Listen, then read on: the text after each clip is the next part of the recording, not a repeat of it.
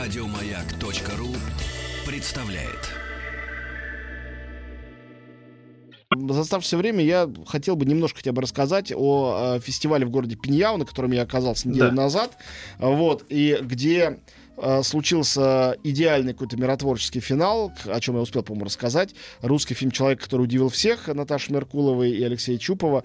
И украинский фильм, дебют режиссера Романа Бондарчука «Вулкан», это его игровой дебют, он до этого снимал документальные картины, получили две э, премии зрительских симпатий. Причем фильм называется, э, фестиваль называется «Крадущийся тигр. Невидимый дракон». «Крадущийся тигр» дали русскому фильму, а «Невидимого дракона» э, украинскому фильму. Голосовали китайцы, китайская публика. Это приз зрительских симпатий. Заподозрить их в какой-то политической воле здесь невозможно и даже как-то глупо об этом думать. А, Это, конечно, фестиваль э, такого рода, что, не знаю, будущее ли за таким фестивалем, но точно настоящее. Это совершенно не какое-то элитное а, мероприятие для а, специальных профессионалов. Это в гигантской китайской провинции, провинция Шанси, которая находится на севере страны. Она огромная, она размером с несколько европейских стран как и многие провинции э, китайские. Там много исторических э, старинных городов. В одном из таких городов, который весь внесен в список ЮНЕСКО, он окружен гигантской крепостной стеной, он действительно древний, средневековый, город Пиньяо, придумали проводить фестиваль два человека, два друга.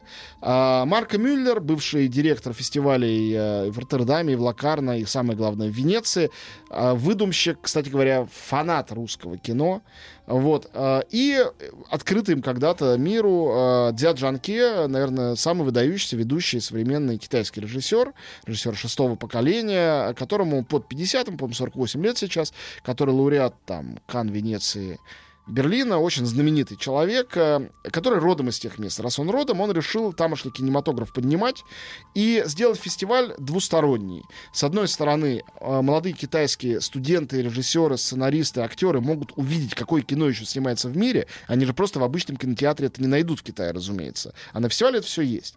А с другой стороны, э, западный мир в лице как журналистов, так и режиссеров, э, продюсеров и так далее, приедет в Китай таким образом не в парадный там Пекин или Шанхай, а именно вглубь Китая посмотреть то независимое э, кино, которое снимают в Китае, и э, его оценить. По-моему, это прекрасная, совершенно прозрачная мысль, которая очень э, была деликатно, элегантно и здорово воплощена.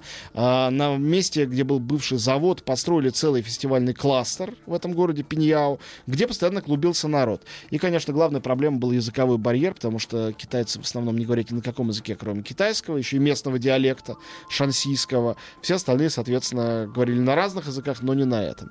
Вот, что из этого получилось, ну, сейчас мы послушаем рекламу, расскажу подробнее.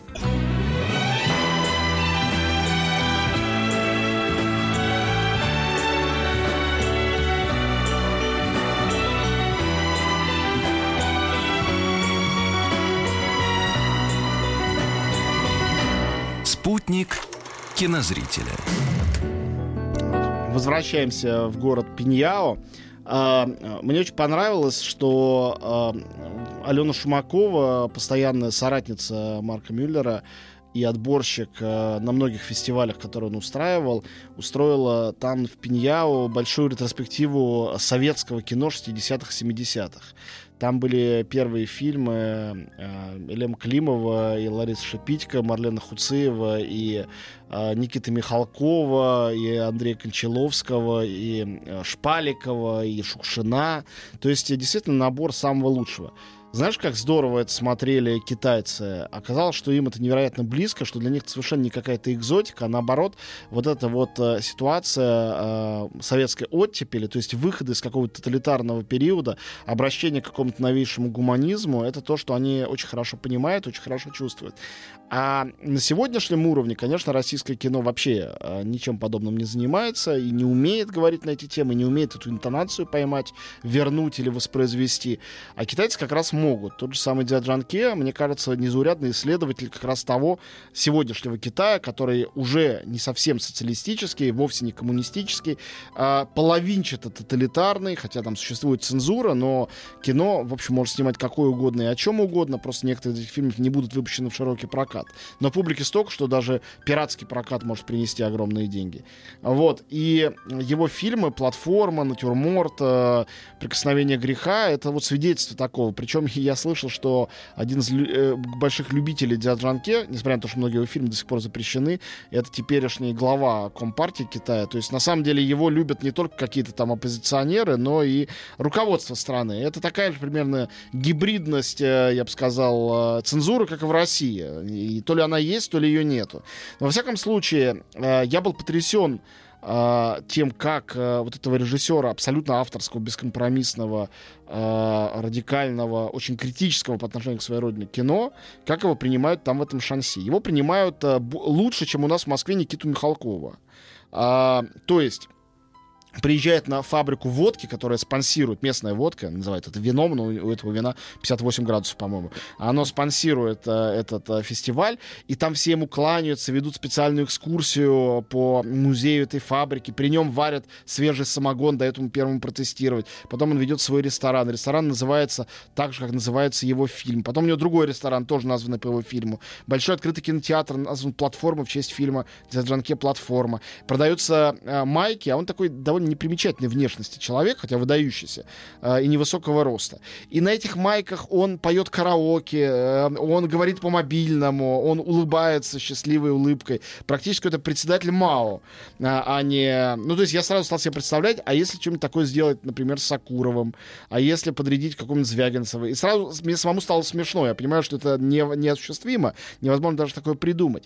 Из этого культа рождается огромное поколение. Я вот не знаю, как давно ты видел российских интересных режиссеров, которым было бы, скажем, 22-23 года. А в Китае их десятки. То есть там показывали практически только дебюты. Это все молодые ребята, мальчики, девочки, некоторые вчерашние актеры. Одни учились кино, другие не учились кино, третьи учились, но по самоучи... э, самоучителю в Ютьюбе. И снимают такие интересные фильмы, не боясь вообще никаких как бы совершенно запретных тем. Например, снимается трогательная картина, она там получила один из призов, про дедушку с внуком, которые едут на какой-то таратайке в соседний город, чтобы увидеть старого друга дедушки. Такая трогательная вроде бы картина, согревающая душу. А присмотришь, оказывается, что дедушка, бывший узник ГУЛАГа, раскулаченный во времена а, культурной революции, и все прошлое страны чудовищное начинает вскрываться через этот трогательный маленький сюжет. И я стал пытаться вспомнить, а вот у нас по наследию того же самого ГУЛАГа хоть раз что-нибудь такое сняли, такое народное как бы кино, простое, где-то тема бы присутствовала. Понял, что, а, наверное, последний раз, когда кто-то пытался это затронуть, это был фильм «Прорва» лет, э, сколько там, 25 назад, да, что-то в этом роде. Вот. А, в общем, конечно, китайцы сочетанием кинематографической свободы, раскованности и подчиненности какому-то совершенно другому, таинственному для нас всех культурному коду меня совершенно поразили. А, на фестиваль в Пиньяу не могу вас всех зазывать, потому что, конечно, доехать до туда, там лететь надо с пересадкой через Пекин, это целое приключение. Но в очередной раз сказать, что Китай это а, действительно будущее, это завтрашний день кинематографа и искусства, могу с стопроцентной уверенностью, это так и есть. Ну и у нас осталось еще, по-моему, пару минут. Я хочу еще напоследок напомнить еще одну вещь. В Третьяковской галерее у наших товарищей э, э, идет уже давно и будет идти до середины, по-моему, декабря совершенно беспрецедентная, потрясающая ретроспектива. Минимум пару фильмов в неделю они показывают. Они показывают Ясудзиру Отзу. Это режиссер, которого многие считают вообще самым главным режиссером Эва э, за все времена. Его фильм «Токийская история» возглавил один из списков лучших фильмов за все времена, где голосовали режиссеры. Там Скорсезе, Коппола, все великие. Вот. А, «Токийскую историю», впрочем, уже показали, но там фильмы, начиная с немых, заканчивая цветными, то есть, на самом деле, в обратном порядке, начинали с позднего творчества, а закончат ранним. И, например, завтра будет еще один показ. Э, все эти фильмы похожи друг на друга, каждый, тем не менее, уникален и чудесен. Примерно как японская лирическая поэзия, этих хайку. Тоже кажется, что ты уже это где-то читал, а может быть вовсе даже и нет, в таком виде не читал. И ты читаешь и читаешь, не можешь остановиться. Этого Отзу тоже смотрят совершенно запоем. Кстати, не могу не сказать, что опубликовал BBC свой список, у нас нет подробного времени его обсудить, может, через недельку. Да-да, ну это список скажи. лучших ино- иноязычных, то есть не англоязычных фильмов за все времена, 100 фильмов. Туда попали, по-моему, 7 советских картин, ни а, одной... что, а что это были за Ни картины? одной российской, Тарковской в основном. А. Но там есть и Диго Вертов, и Эйзенштейн. Вот. А, а возглавил этот список японский фильм. Правда, не Отзу, но Отзу, по-моему, на третьем месте токийская повесть, а на первом месте «Семь самураев». И японцы, мне кажется, вообще там лидеры, и этот список потрясающий тем, что он совершенно лишен уже этого традиционного расизма, что Филини, Антониони, Бунюэль — это наши, а эти там азиаты, пусть они сами разбираются. Тут азиаты абсолютно их столько же, сколько европейцев, не меньше.